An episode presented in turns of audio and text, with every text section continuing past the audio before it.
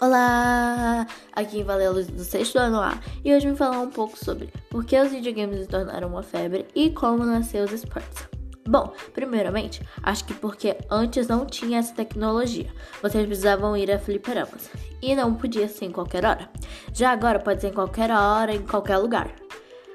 E é, a outra pergunta: os esportes têm origem no início da década de 70, com a realização das Olimpíadas Intergalácticas de Space War um dos primeiros jogos de computador da Universidade de Stanford, na Califórnia. O torneio, disputado entre estudantes da faculdade, tinha como prêmio um ano de assinatura na revista Rolling Stone.